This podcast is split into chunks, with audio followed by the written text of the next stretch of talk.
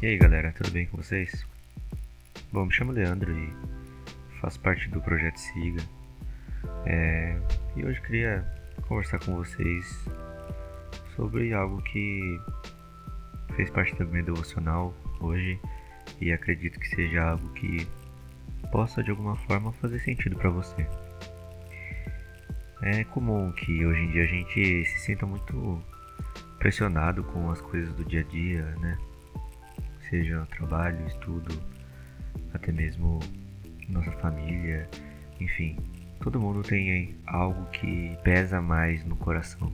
É a famosa ferida ou até mesmo a famosa pedra no sapato. E é interessante que quando a gente se pega preso a alguns pensamentos que nos levam a ficar um pouco aflitos, é comum a gente se esquecer da nossa base, do nosso fundamento. E no caso aqui, vocês sabem de quem eu estou falando. Eu estou falando de Cristo.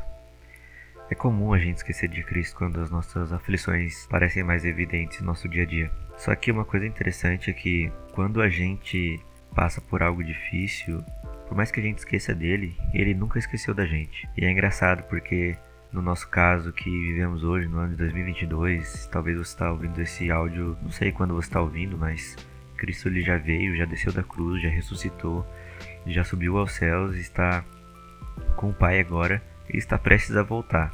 Mas ainda assim a gente esquece disso. A gente esquece que a qualquer momento ele pode voltar.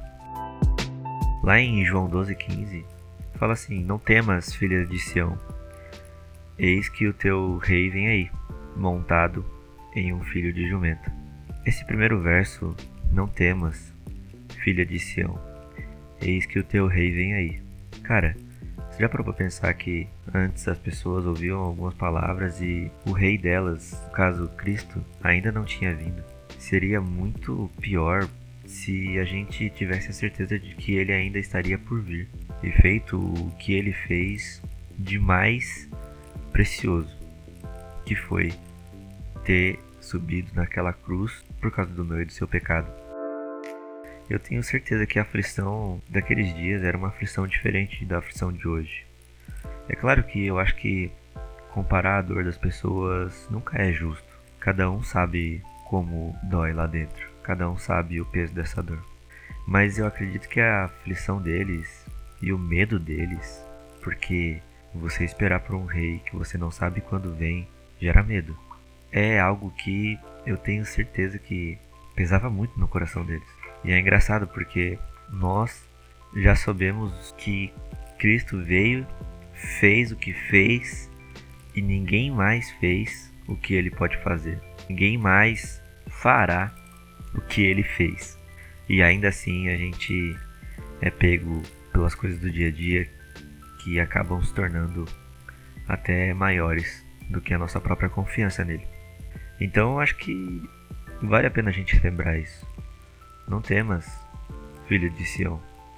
Não temas, filhos do medo. A paz, ela vem aí. Eu acho que eu traduziria esse versículo dessa forma. Não fique com medo. A paz está chegando. E é engraçado falar isso porque a gente lembra de que ele é o príncipe da paz. Somente ele pode proporcionar a verdadeira paz e a paz duradoura. Mas algo que acho que encerra isso e fica evidente é que a confiança que é fundamentada em Cristo, ela se eleva a um nível superior a todas as outras coisas.